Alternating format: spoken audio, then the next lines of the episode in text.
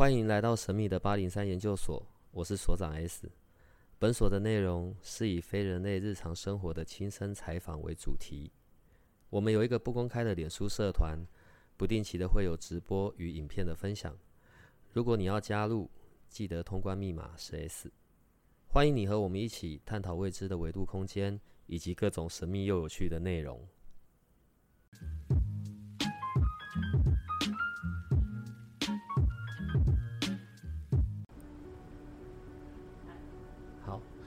今天我们邀请来的来宾呢是李奇峰老师，然后李奇峰老师在这个业界是非常有名的，同时间呢是辅仁大学宗教学系的宗教学硕士，然后也是泰山大罗府的住庙法师，然后另外论文那个时候是写北宋道士王文清雷法嘛，嗯，然后还有中间有很多的报章杂志都有报道过。好，我们今天会邀请李奇峰老师来呢，是因为我们上一集呢请了金童法师来聊天。金童法师呢是一个刚出茅庐、刚毕业的道士法师。等一下我也请那个李老师，我们来协助我们来厘清一下什么是道士，什么是法师。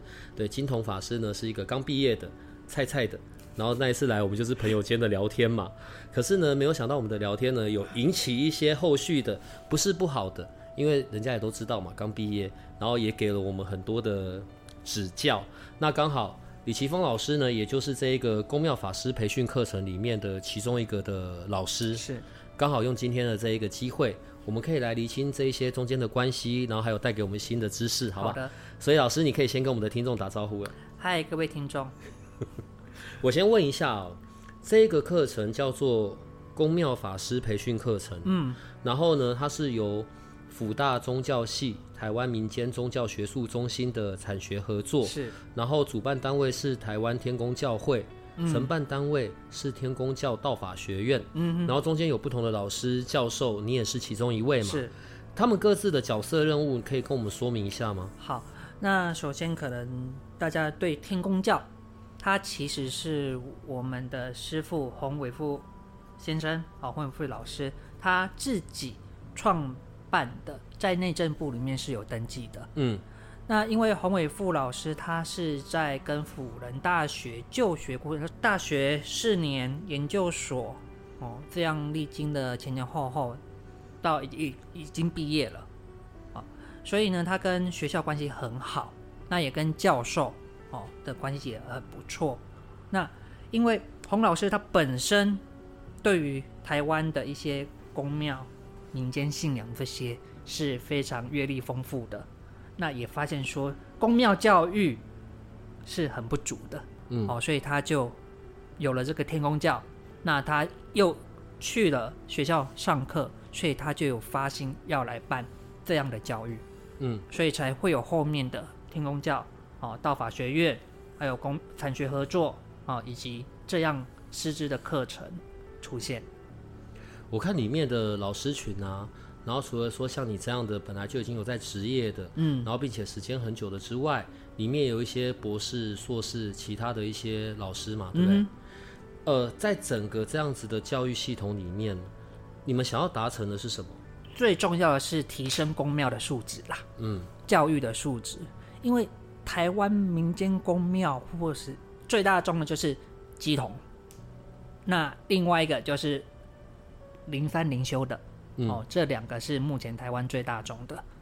那普遍呢，这两个绝大部分呐、在知识或者是文化素养，百分之七十到八十都没有很高，所以常会在台湾的新闻里面看到宫庙文化的一些乱象。嗯嗯或者说大家觉得说这个是乱源之一。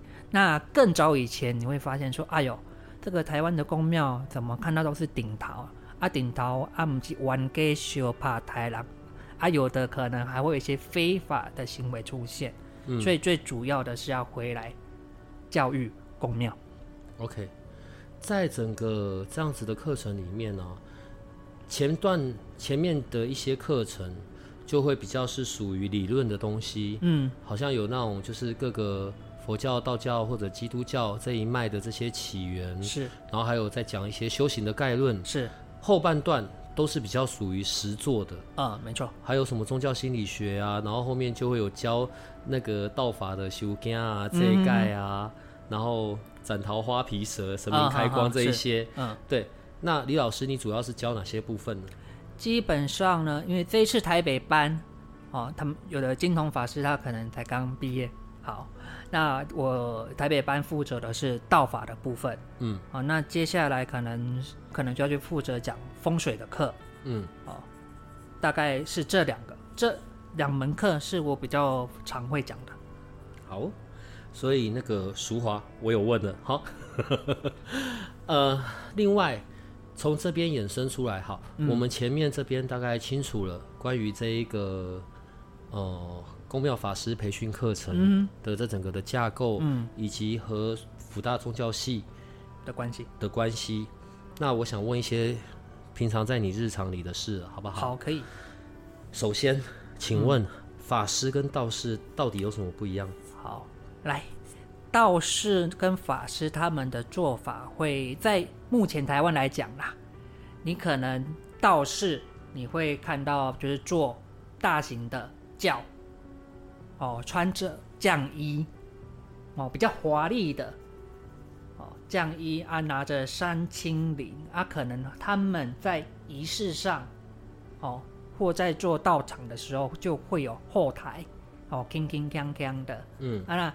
大部分道士他的做法就是用唱，哦，吟唱的方式在诵唱这些经典宝告，嗯，哦，仪式的时间也比较长，哦，这可能就是你常见到的道士。那道士经常会出现在，哦，可能是商商帐可能会出现，嗯，哦，那再来就是一些宫庙的大型庆典，哦，坐教活动。或者是大型的法会，什么除瘟啊、哦祈福啦、礼斗啊，这个时候一些大型的庙宇，他们就会请道士来做。那法师呢，他比较着重在法术的部分，哦，他就比较不需要像道士要穿着华丽的服装要。吟唱很久的祷告，去请祈请众神。哦，那法师他最主要的，我们看到在台湾，你会比较看到的，像修经哦、这盖哦、小额观煞，这些基本上都是比较属于法师会做的工作。哦，当然不是说道士就不会修经了。哦，法师会做的工作，哦，那你可能会看到他。吹那个牛角，嗯，文工本骨杠，而且怕花色，那个叫花法法锁啦，嗯，很像鞭子的那个东西。那我们另外一个比较学术名叫金鞭圣者，金鞭信架，嗯，哦，这两个就是说吕山法师他必备的。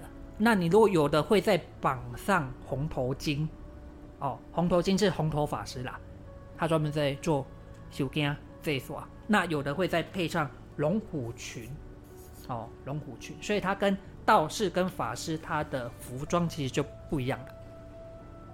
但是在台湾，道士、法师其实身份上面是会有很多的重叠吗？是因为在台湾可能，呃，讲白一点，会因应民生需求。嗯，因为我总不能啊，你等我一下，我去穿，嗯，穿个龙袍，穿个我的朝官服，然后先。吟唱个两个小时啊，神来了啊！伊咧都底下咧串啊，没安诺，所以会直接用法的部分来处理，所以叫道法二门。其实，在台湾，呃，好，原则上正常而言，佛教归佛教，嗯，道教归道教，嗯哼。可是因为宫庙非常的多，是，然后基本上呢，里面所供奉的神明。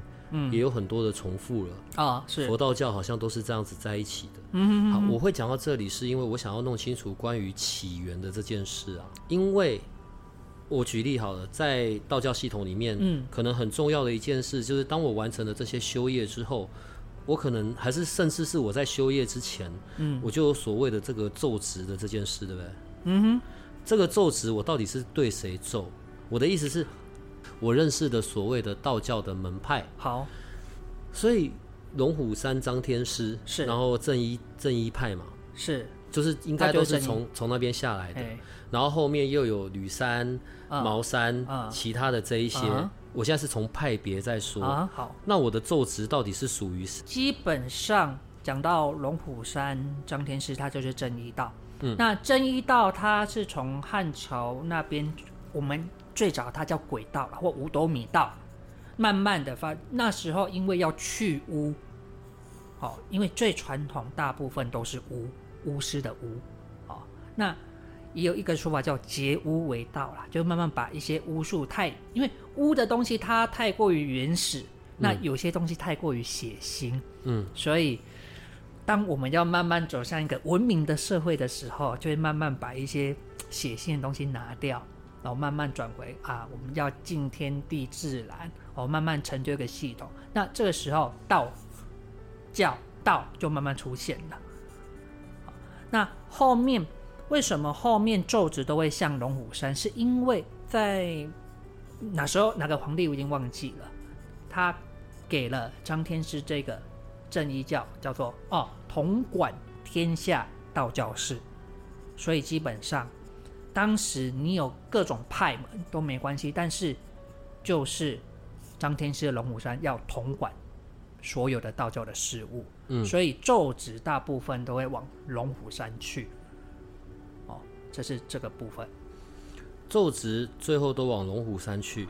好，所以如果龙虎山这里是所谓最后的终点，所以它底下分了这些派别嘛，嗯吕山、茅山、正一，嗯，他们中间正一就是龙虎山哦，正一哎就是龙虎山。对对。那所分出来的像吕山啊，吕山、吕山之下才又分出来什么山奶，还是我在这一块我有点搞不 OK，好。太懂还是可以请李老师来帮我们。嗯，好，龙虎山它在以前它是统筹嘛，所以大部分的你因为这个会牵扯到官方的问题，嗯，政府的问题。那龙虎山它是跟政府、国家级是有关系的，所以你领了龙虎山的照，就代表是国家有认可。哦，像现在，现在我听说是没有在发证的啦，哦，没有在发照了。所以龙虎山那一张的话，叫国家宗教部发的，呃，我们说的国家就是大陆那边嘛，对不对对？OK，好，国家宗教部，因为台湾没有宗教部。嗯，好，那你其他发的照就代表是是你这个门派发的，嗯，它当然一定没有国家的权利在嘛，差异会差在这里，不是不能用哦，只是在单位上或实质上的国家这个权益上是有不同的。好，那我们再讲到刚才提到吕山三奶这部分，吕山他最早的话，第一个祖师我们说许逊，啊、许逊，在你可能看到二世孝里面会有这个人，啊，二世孝里面有这个人。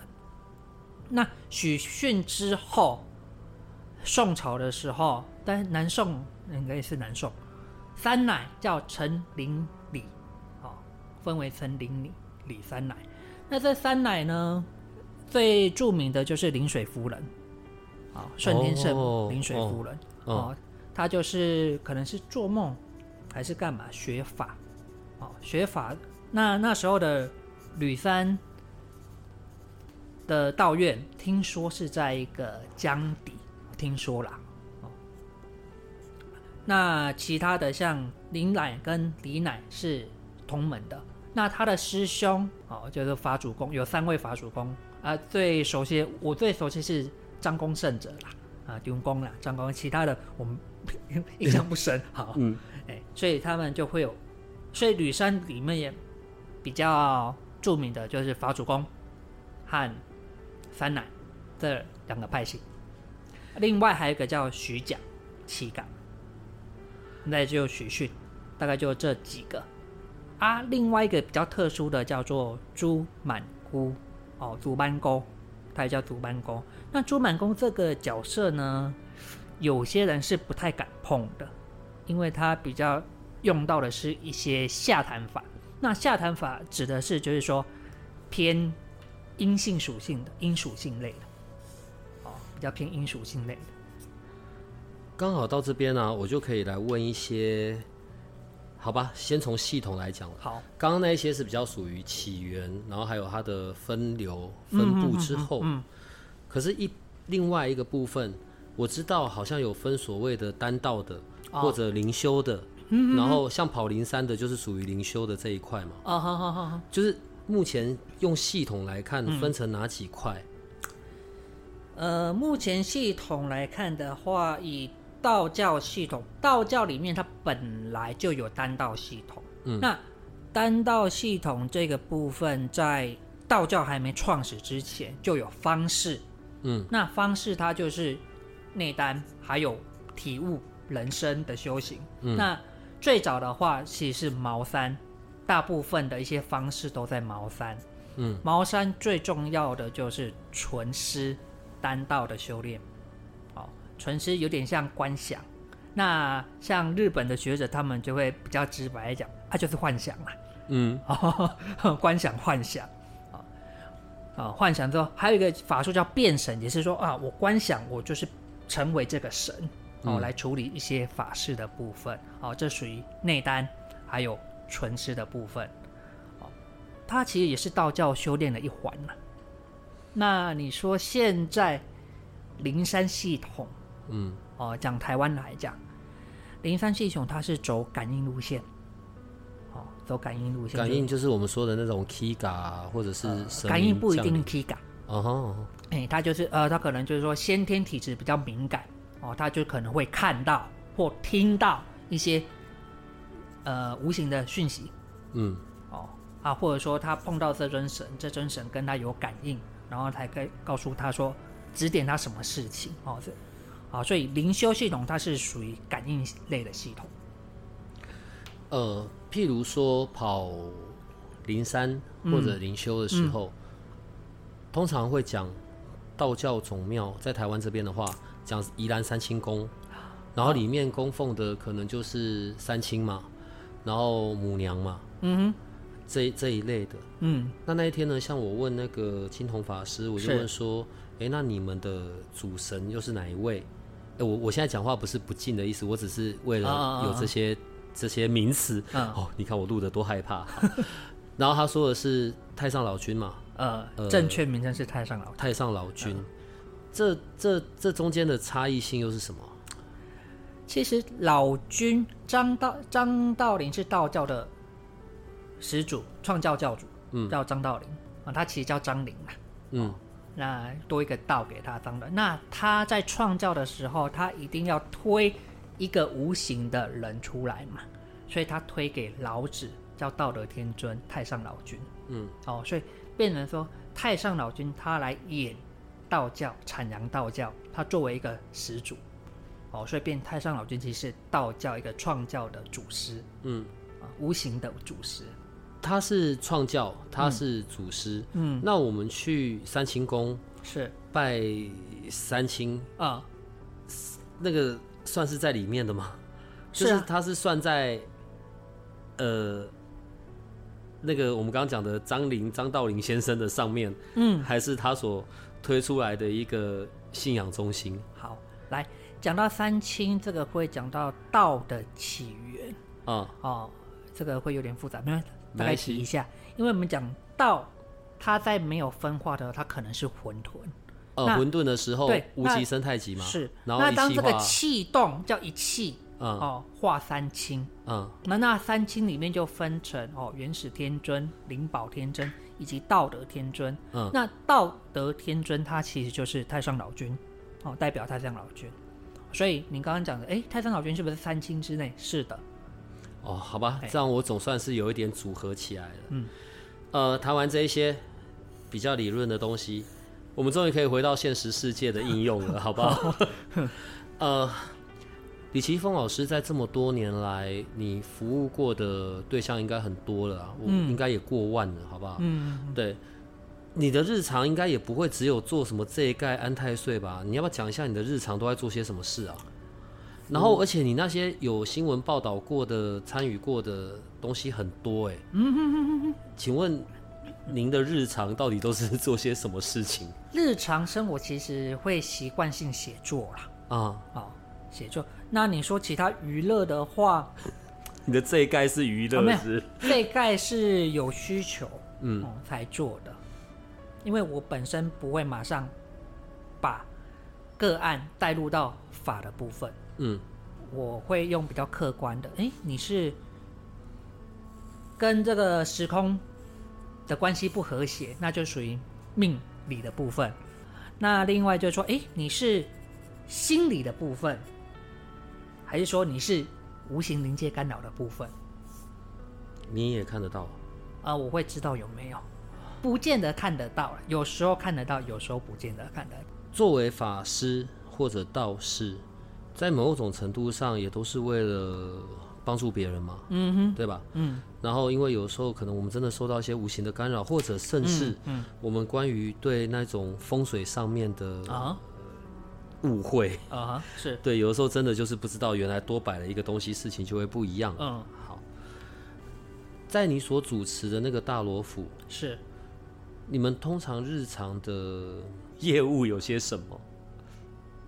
业务有些什么？例如说，就跑来，我就直接跑去找你，我要斩桃花，这样。大部分的业务会个案的需求，基本上，个案的需求就是财、桃花、感情，好、那再就是小人，哦，那在升官嘛，求职，啊、最后才是健康，比较少部分的啊、才会是灵异干扰、无形干扰，求财的啦，求桃花的啦，斩小人的啦，有有一个说法是说，吕三派的法术是嗯比较霸道的，比较强硬的，是这样吗？不能这样去分分说他啦，因为当你要做一些驱邪治煞的行为的时候，当然你要表现的强硬，不然谁要理你啊？不然谁要理你？我懂了，我懂了。日常的时候，人们大概就是因为财、感情、桃花、求职这些方面在去困扰困扰，所以需要有一些解决的方法。其他的助力，助力。嗯，好，假设我真的跑跑去找你，我讲我想一个好了，好就继续用桃花好了。嗯，我要跑去找你斩桃花，请问一下，我现在完全是用户角度哦，因为我没有接触过，我也不知道。嗯所以请问一下，帮我做斩桃花的这个法术，一般会收多少钱啊？呃，基本上我会先评估它什么问题来按桃花数量吗？不，我会先评估它是什么样的症结点来要斩桃花，所以先咨询。那咨询完了之后呢？呃，评估完之后要看他目前的症结点，才知道它的严重性。那再来才会安排他的法事的部分，或者他不应该做法事。哎，呃，假设我是女生，嗯，然后我老公桃花很多，哦，所以我就要跑去找你做斩桃花这件事。嗯可是你也不可以伤害到他现有的那个工作上。对对对对对对对。嗯那这一种会怎么收费？嗯，这一我的种诊断进行起来，嗯譬如说我是咨询的时候一个费用，做法的一个费用，是这样。是是那没错大概都会落在什么样的金额呢？咨询的部分可能就是一千一千二左右吧。你你讲的前面害我以为会是五六千、七八千、一两万。是没有啦哦，咨询就是类似谈话费，我大概诊查费好，然后接着要做做要做的做这个需要开坛，还是你是给我两张符咒就解决完？嗯，他其实可以选择比较轻的，我们就是用可能祭炼过的嗯桃木剑放在先，可能有些先生会怀疑啦，那你也可以把它藏在枕头下，等一下，哎。你现在说的是真的吗？就我是老婆，你会给我一支桃木剑回去当然是小的吊饰，嗯，那你就跟先生说这个保平安的。哎，其实是长桃花的，其实是长桃花的。最简单就是祭奠一些哦饰品给他带回去。我现在不知道，在我们的听众里面有多少是老婆，有多少是老公。嗯，不管任何人，如果你是你的另一半，给了你一支桃木剑，你就带在身上保平安，好不好？对对我们不要想太多，对，保平安。好，所以一个是用这个方式，嗯，这样子会多少钱？这样的东小东西可能不会超过三千块了。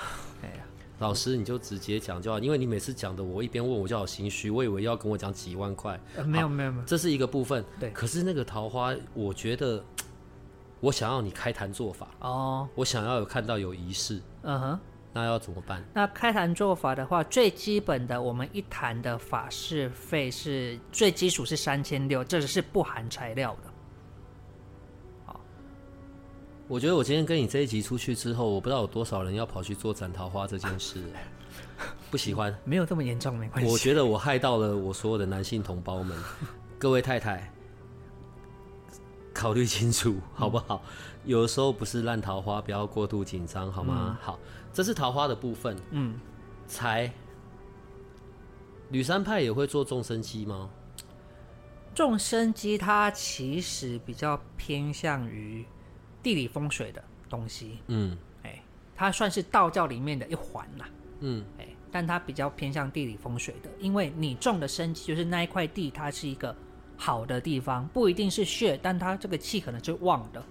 那你借由人的毛发，就 DNA 嘛，嗯那人的毛发、指甲，哦，去跟这个地做感应连接，透过这个讯息回反馈到自己的身上，这是众生机的一个关键点。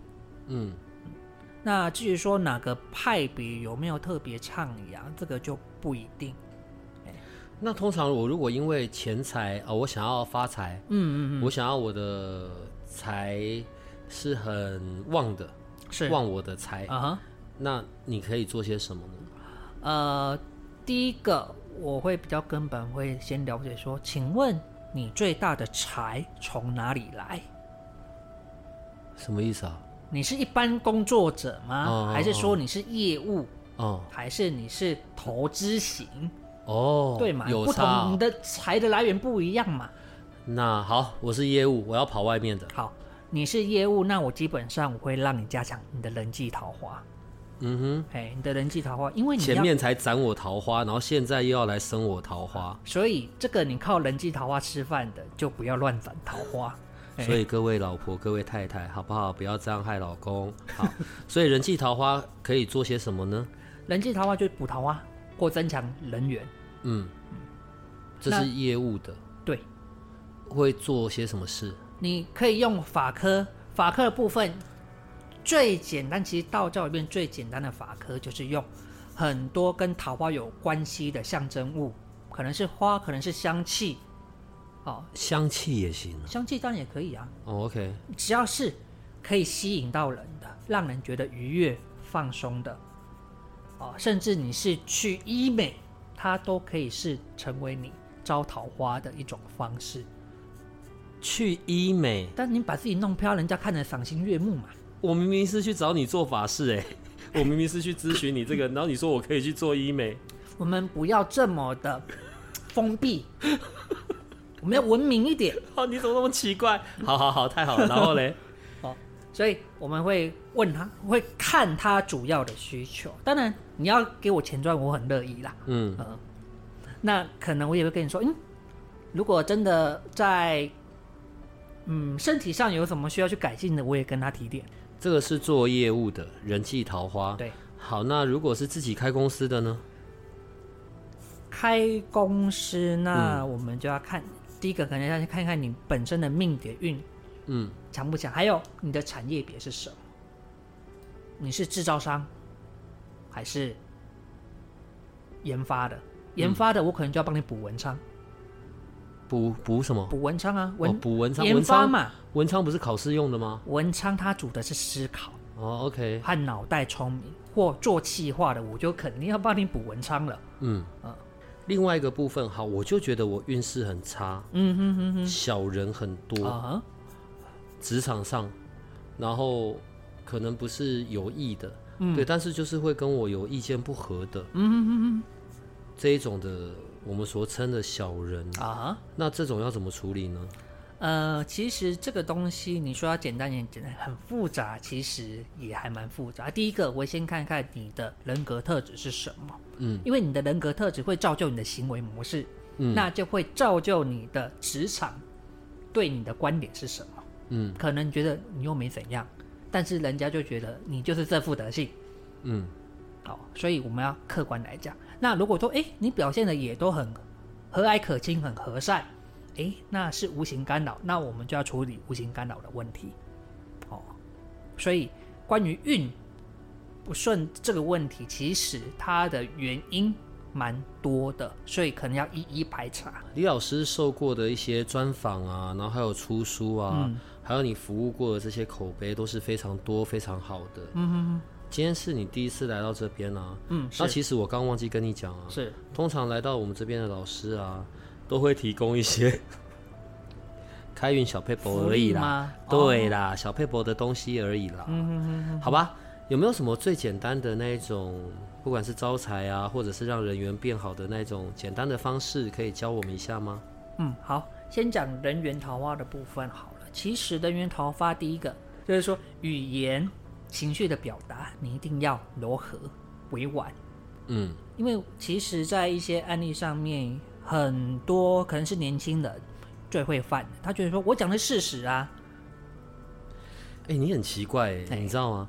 因为通常我们在讲这个的时候呢，你可能就会直接讲一些啊、开运的方式啊、配博啊、方向啊、物件啊，嗯。对。可是你反而是先从这边告诉我们讲话开口柔和，哎、对你这个还蛮特别的、你第一个你会有这些问题，肯定是第一个你要先了解自己有没有问题嘛，嗯。因为很多人是不会去了解自己有没有问题的。嗯。那当你去用了很多开源的东西，短暂有效，长久以来你会觉得啊，不好呢，马些安内你啊。嗯。嗯。所以我看到的现象，大部分这几年呐、看到的现象会是这样：人因为自己没有自知之明，哦，讲白点，没有自知之明啊，无名，哦嗯也可以这么说。嗯哦，所以造就了这些现象和行为。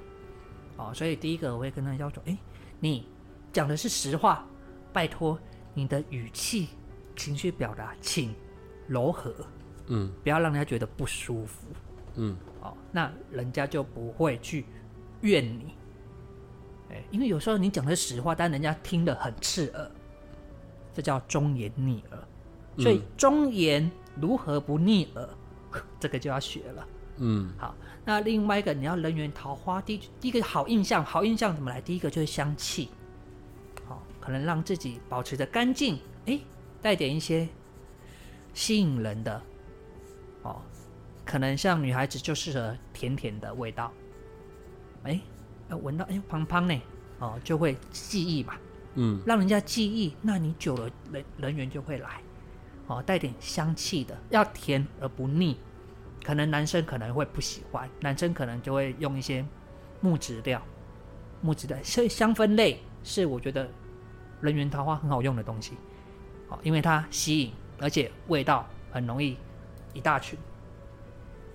好，那另外财运，关于财运的部分呢，哦，就建议你可能就是说帮助人哦，乐善好施，帮助人哦，在你能力所及下，你帮助人，多帮助人，不要太吝啬，多做好事，对就是在你的能力范围内就多帮助人，你的随手功德而已嘛，哎呀，举手之劳嘛，嗯。哦，就是会帮助你建立了哎好的关系，刚刚讲的这三点都是我们在日常生活里可以做的对？你实际可以做的。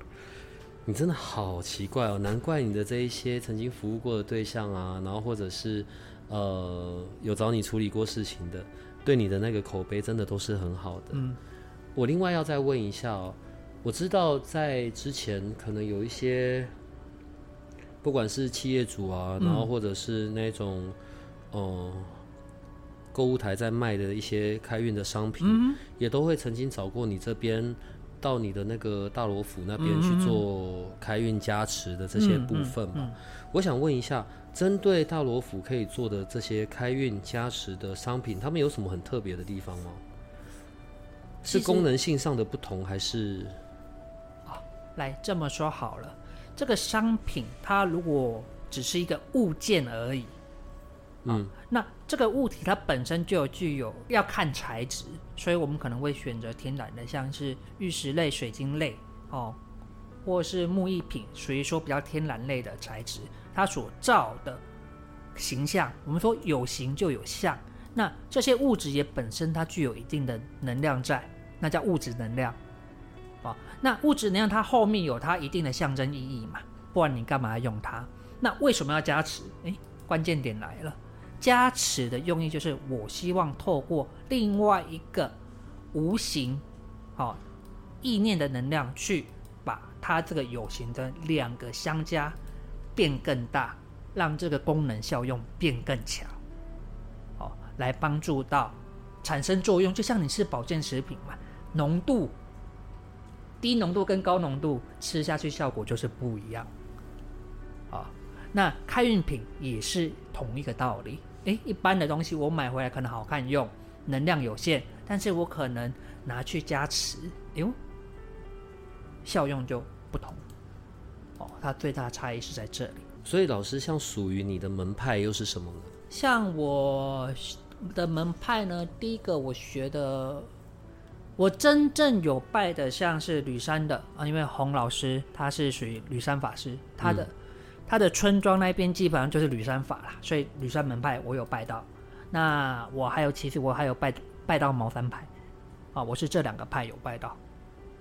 哎，那在常用的部分还是吕山法居多，因为消灾解厄祈福，这是目前民生比较需要的部分。像我刚刚举的那个斩桃花的那个例子啊，然后还有我们刚刚前面讲到的修家这盖，这些可能就是在。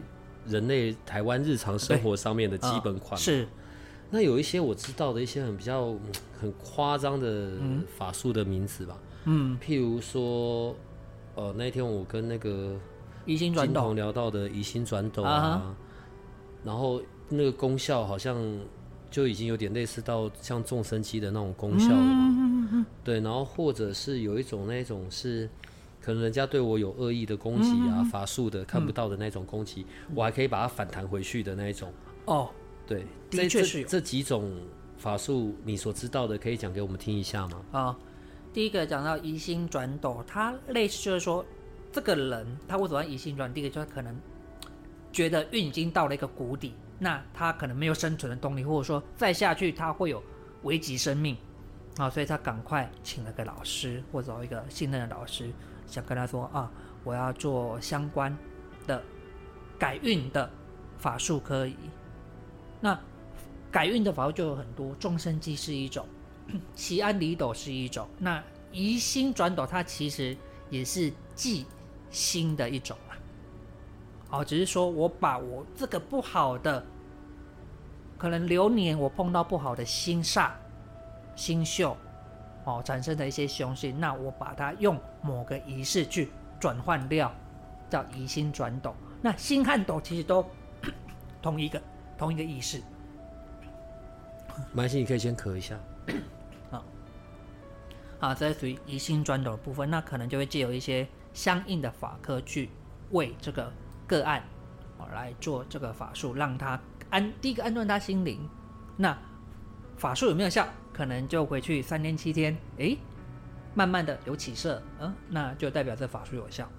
那另外像众生机，众生机它有一些东西会比较，因为每个人他还是有一个命格与这个这一块地合不合的关系。那你的跟这一块地是合的话，你众生机你得到的回馈就很快，就跟人进去这个房，有些人就合，有些人就不合。那合的人，他就很快就可以得到这一间住宅的运势；那不合的人，可能就吃不到那个运势。哦，是一样意思的。好，这是属于改运的法术的部分。这些是你在你大罗府里面这些就可以处理吗？呃，众生机是没办法。哦，对，众生机要到外面。对。然后另外好像还会有那种，譬如说，呃，建筑物要开工，然后。好像你也得要先去做一些什么的。啊，破土，呃，哦，来，像我举我那个应该是中国那个案子，中国案子那个是王文洋总裁的。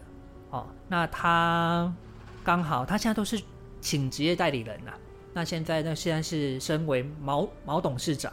啊，毛董事长就请我，那他就说，哎、刘老师，我这边哈、要建厂，那你来帮我看一下地，选一下地，哦啊，那当然选他们那边地有很大啦，那个真的是八几我忘记那个几几公顷了，忘了。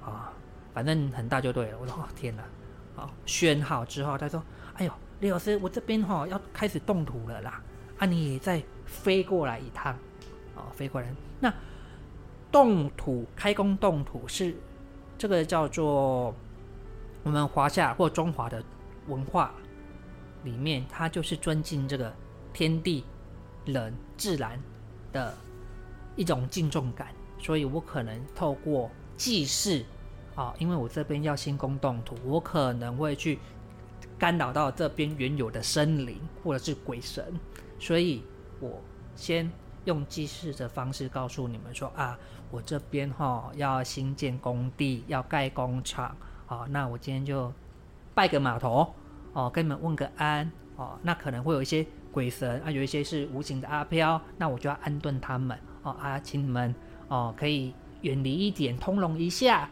哦，让我们可以开工动土顺利，哦，是这样的意思。哦，今天是你第一次来到这边，嗯，那我们刚刚稀里糊涂聊了很多，啊、也不少，对，然后但是可是都还是有相关联性的。呃，我最后我还是想要用那一个你们的那一个课程来当我们今天的这样子的一个结尾，好了。好，好，所以像刚刚所讲到的这一些内容，呃，很多经很多东西可能是你很长期的经验的累积，嗯，是，对，然后并且本来就是用功嘛，可能就不像我们那种刚毕业的金童法师，对，然后我们讲的这么好笑这样子。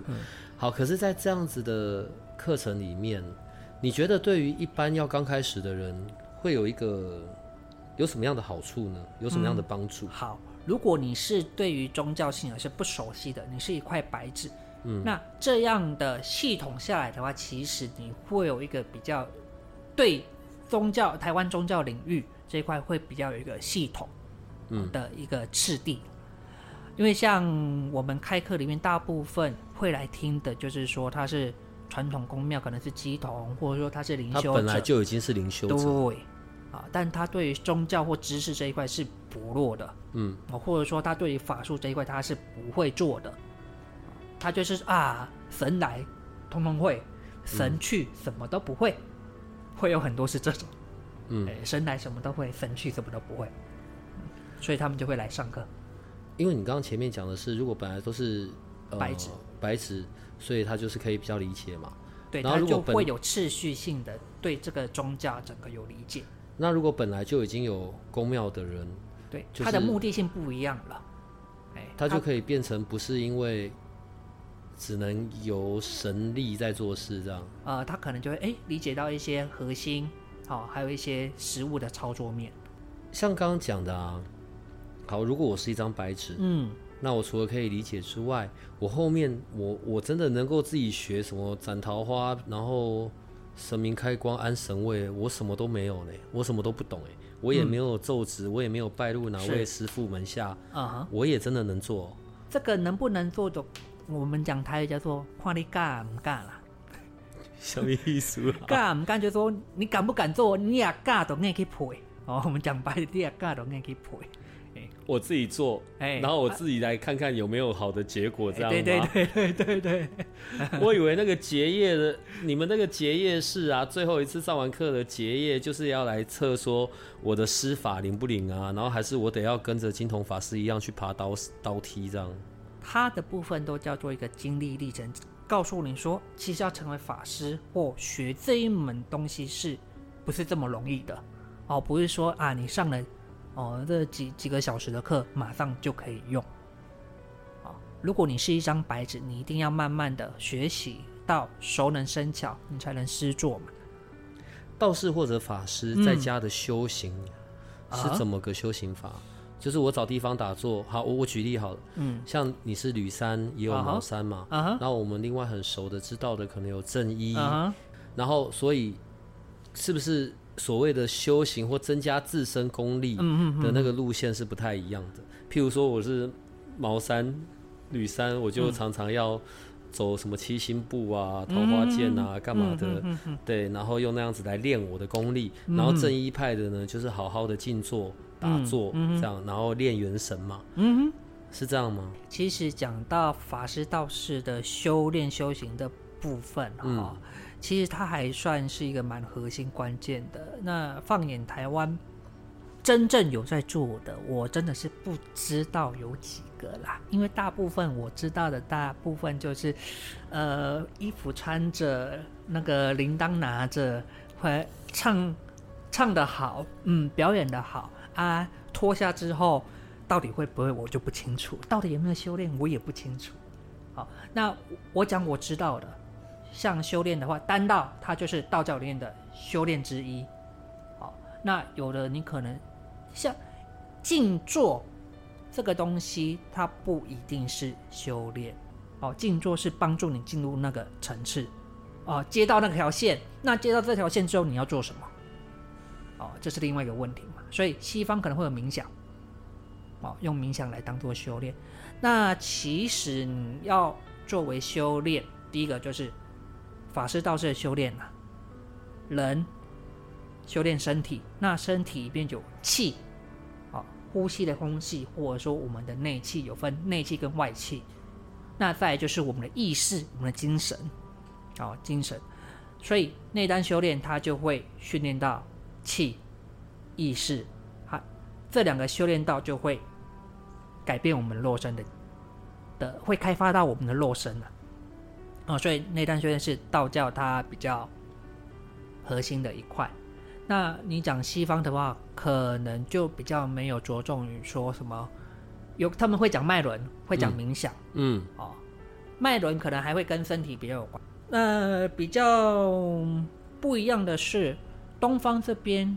你如果认真讲的话，它还会有时间性、方位性，哦，左右手什么时候要调整，阴阳什么时候要换，哦，所以它相对的比较复杂。